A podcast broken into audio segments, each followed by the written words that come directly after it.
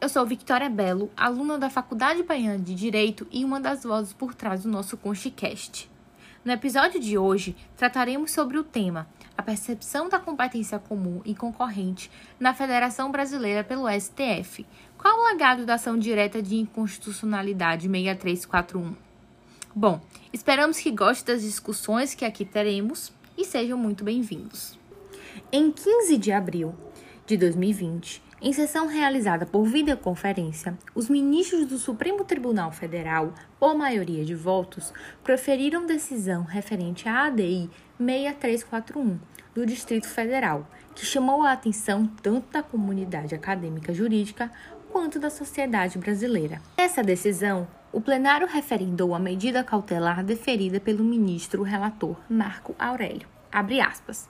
Acrescida de interpretação conforme a Constituição ao inciso 9 do artigo 3 da Lei de número 13.979, a fim de explicitar que, preservada a atribuição de cada esfera de governo, nos termos do inciso 1 do artigo 198 da Constituição, o presidente da República poderá dispor, mediante decreto, sobre os serviços públicos e atividades essenciais vencidos, neste ponto, o ministro relator e o ministro Dias Toffoli, presidente, e, em parte, quanto à interpretação, conforme a letra B do inciso 6 do artigo 3 os ministros Alexandre de Moraes e Luiz Fux. O núcleo central do debate jurídico girou em torno do inciso 9 do artigo 3 da MP 926 de 2020, que alterava a lei de número 13.979 de 2020 também, medidas para o enfrentamento do Covid-19,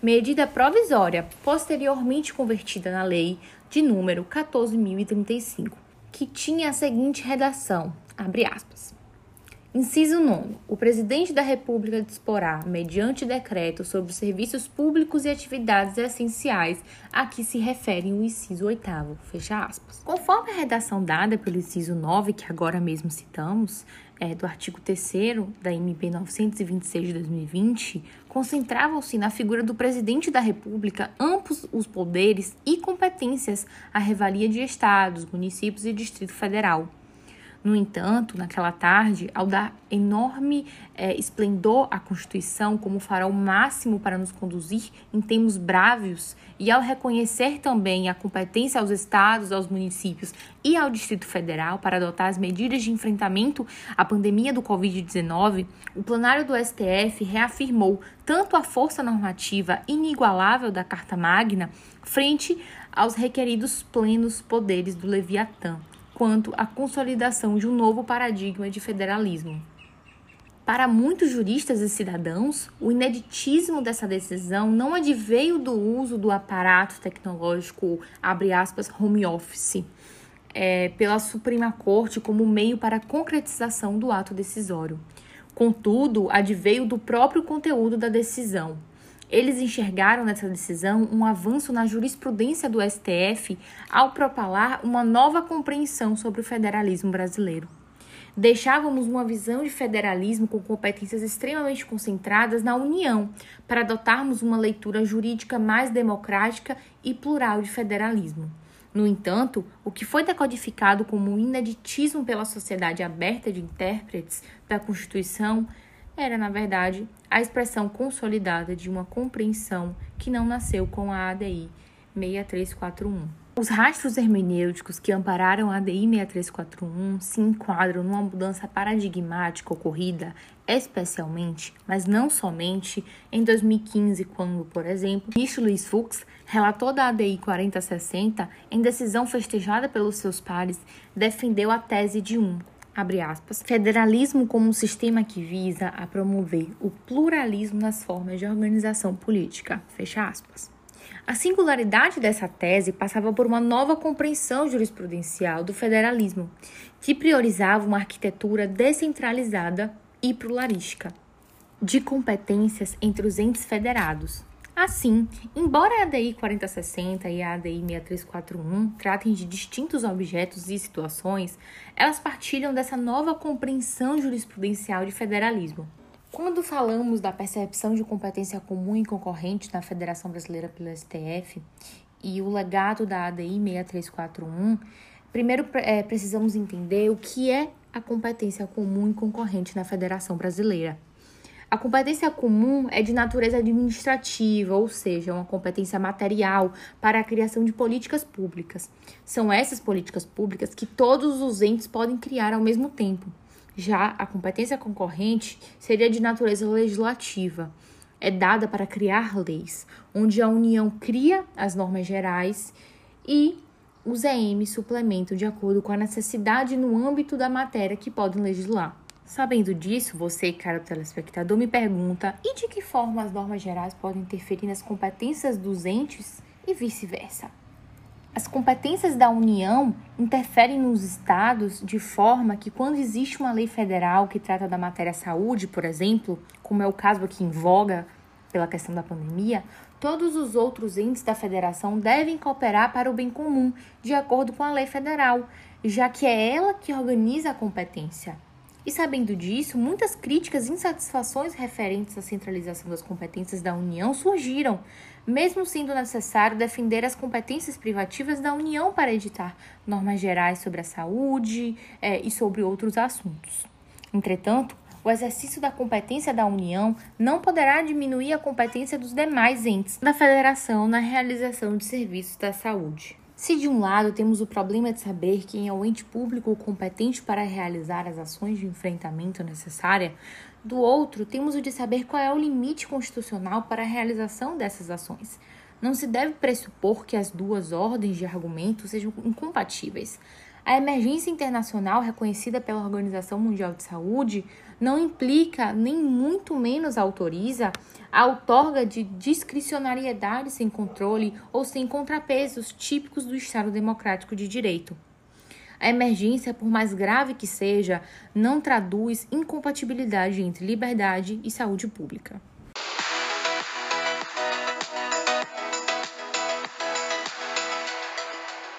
Daremos continuidade ao segundo bloco do nosso tema com a participação da nossa querida colega do Conchicast, Larissa Brito. Primeiramente, Lari, seja muito bem-vinda. E o que você teria a dizer sobre o tema do episódio de hoje? Obrigada, colega Victoria, pela deixa. Então, darei continuidade. A olhos acríticos, essa nova compreensão jurisprudencial do federalismo brasileiro não fazia sentido porque a distribuição descentralizada e cooperativa de competências já estava prevista constitucionalmente nos artigos 21 e 22, 23 e 24, 25 e 30 do inciso 2. Portanto, o nosso federalismo já era descentralizado e cooperativo. Contudo, essa concepção acrítica mascarou né, potencializou e mascarou o fato de que a determinação concreta da extensão de competências sempre dependeu menos de um trabalho político harmônico entre os entes federativos do que do controle de constitucionalidade exercido pelo STF, que historicamente privilegiou uma compreensão jurídica voltada para a concentração de competências na União. Entre o que está descrito, o que está desenhado na Constituição e a forma concreta como o judiciário ele realiza o federalismo em suas decisões, há um enorme abismo. Então, não por acaso, na ADI 4060, Santa Catarina, o ministro relator Luiz Fux fez uma dura crítica a essa postura da Suprema Corte assentada na premissa crítica de que, devido a fatores jurídico positivo e jurisprudencial, a Federação Brasileira ainda se revela altamente centralizada, muitas vezes beirando o federalismo meramente nominal. Então, a tese do ministro ele apontava para a historicidade ou não estaticidade do direito Logo, o ministro é, alertava sobre a necessidade de se superar aquela leitura jurisprudencial do federalismo, do, do federalismo. Abre aspas, altamente centralizada, fecha aspas, o que implicava menor autonomia local em face da unidade nacional. Por uma nova compreensão capaz de contrabalancear o pêndulo centralização e descentralização. Essa postura mais descentralizada na partilha das competências, claro que sem desnaturar os ditames constitucionais, tinha também por premissa um dos fundamentos da República Federativa do Brasil, o pluralismo político. Um federalismo informado pela maior autonomia local, em face da unidade nacional, fomentaria a diversidade política e, em última instância, fortaleceria os laços democráticos. Então, o ministro ele, ele exortava a corte a adotar uma nova leitura jurídica sobre o federalismo. De certo modo, a nova compreensão dada pelo STF ao nosso federalismo, especificamente a questão, da, a, a questão das competências, expressou uma concepção que fez valer a dinâmica democrática da Constituição. A decisão do STF fez justiça aos princípios que já conformavam a Constituição. Ironicamente, podemos afirmar que o STF aplicou à Constituição o que já estava imanente em sua sistemática.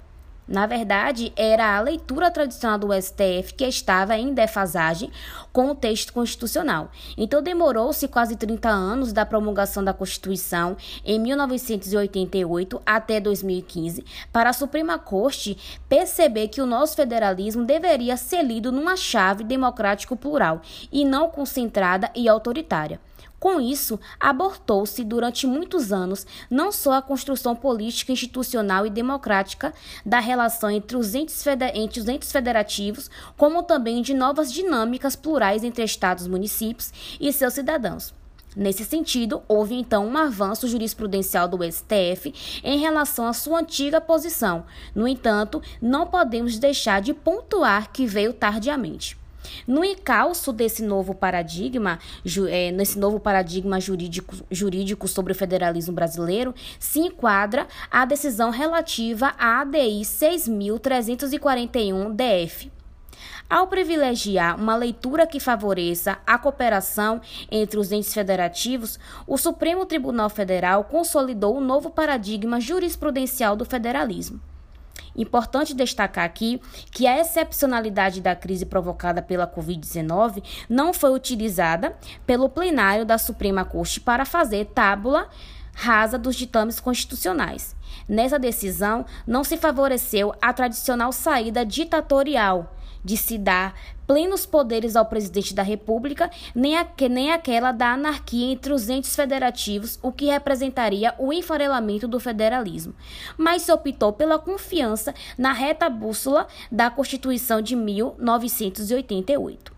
Entendeu-se então que apenas o trabalho harmônico e cooperativo entre União, Estados, municípios e DF, orientado pela força normativa da Constituição, portanto, sem desrespeitar a sistemática das competências naquilo que é próprio a cada ente federativo. Poderá, então, nos aportar a firmes terras democráticas.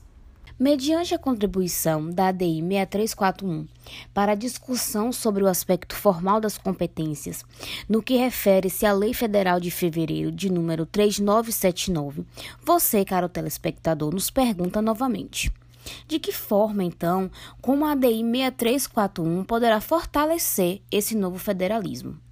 Bom, editada com o objetivo de dar ferramentas ao Estado e para enfrentamento da emergência sanitária, a Lei 13.979 contém elementos que ultrapassam o tema de saúde pública e se espraiam para questões ligadas à concessão de serviços públicos e à exploração de bens e serviços de titularidade de outros entes da Federação.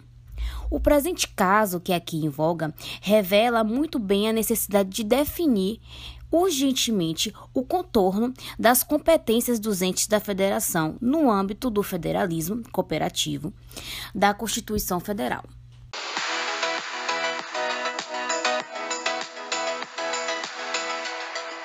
Hora da entrevista.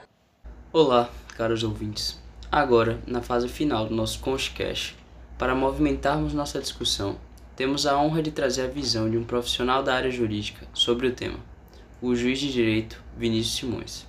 Tudo bem, Excelência? Seja muito bem-vindo e gostaria que se apresentasse um pouco para o grupo para que possamos passar então para as perguntas. Saudações, eu, eu, muito obrigado, eu agradeço ao gentil convite feito pelo grupo da Faculdade Baiana de Direito. Meu nome é Vinícius Simões, eu sou juiz de direito há 15 anos e atualmente eu estou como titular da Vara Cível de Itaparica, que engloba dois municípios, Veracruz e Itaparica. E também exerço é, neste ano a função de juiz eleitoral, também desses dois municípios. Eu fico muito grato pelo convite e me coloco inteiramente à disposição do grupo, desejando de logo sucesso na execução do trabalho. Por um lado, é importante ter um eixo norteador para todos os entes agirem de acordo. Por outro lado, em um momento de crise sanitária como a Covid-19, qual o limite que a União tem para atingir a todas as necessidades de cada ente federativo? É, eu prefiro olhar essa questão não pelo limite, mas pela cooperação conjunta entre todos os entes federativos, já que o problema é comum a União tem de efetivamente traçar as regras gerais e os estados e municípios regulamentar procedimentos nos âmbitos locais, principalmente pela grandiosidade territorial, que implica em elevadas diferenças de cultura, é, clima, recursos naturais e nível de riqueza de cada região. Tanto que o Supremo Tribunal Federal entendeu nos autos da ação direta 6341 pela competência dos estados, pela competência concorrente dos estados federados e municípios para edição das normas locais em questões administrativas relativas ao combate da pandemia do Covid-19. Excelência, essa nova perspectiva do federalismo brasileiro poderia abrir caminhos de interpretação e repartição das competências de cada ente? Se positivo, de que forma outros entes ganharão mais força para decidir sobre as questões de sua competência, mesmo que estas sejam comuns ou concorrentes. É, é preciso que se analise toda essa temática partindo da premissa de que o Covid é uma situação não apenas excepcional, mas sim excepcionalíssima. E o intérprete da norma, das situações jurídicas, não pode abstrair esse especial cenário. Não se trata é, verdadeiramente de uma nova repartição das competências. Essas competências já estão definidas pela Constituição Federal. O Supremo, no caso em concreto, não inovou, apenas interpretou a Lei 13.979 dentro do sistema que já existe. Não afastou, portanto, as competências específicas e concorrentes, conforme disposto nos artigos 21 a 24 da Constituição Federal. Um exemplo muito claro disso é que na Lei 13979 estão definidos em nível nacional alguns conceitos para o enfrentamento do Covid, a exemplo dos profissionais que são considerados essenciais para o combate à pandemia. Mas coube aos estados e aos municípios disciplinar a quantidade de pessoas em eventos, por exemplo, e até o próprio isolamento, chamado de lockdown.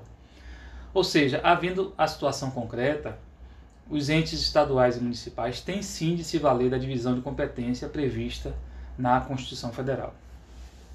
Obrigado, Excelência. E por fim, sobre a percepção da competência comum e concorrente na Federação Brasileira pelo STF, qual o legado da ação direta de inconstitucionalidade, a ADI 6341? É, nós todos estamos sofrendo muito com esse resultado extremamente negativo em razão do do número assustador de mortes, não só no Brasil, claro, porque é um problema mundial, mas podemos retirar dessa triste situação que é necessário o intenso empenho dos diversos atores públicos e privados em ambiente de ação nacional e também local, de forma harmônica, organizada e devidamente direcionada para o combate a esse inimigo comum. A máxima de que a união é, faz a força é ampla e profundamente comprovada nesse período, em que todos devemos agir para a proteção comum, porque se assim não fizéssemos, o resultado que já foi monstruoso, está sendo monstruoso, seria ainda pior.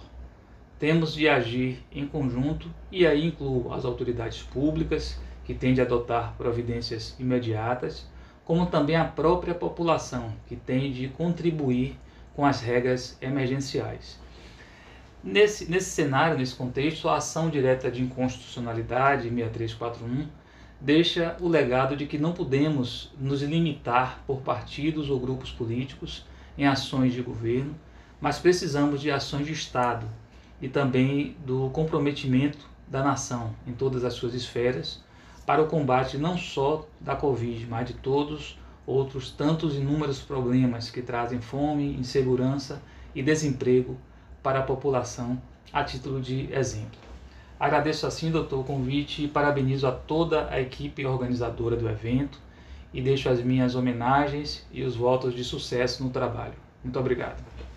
Muito obrigado, Excelência. Nós que agradecemos a disponibilidade e, claro, a participação efetiva.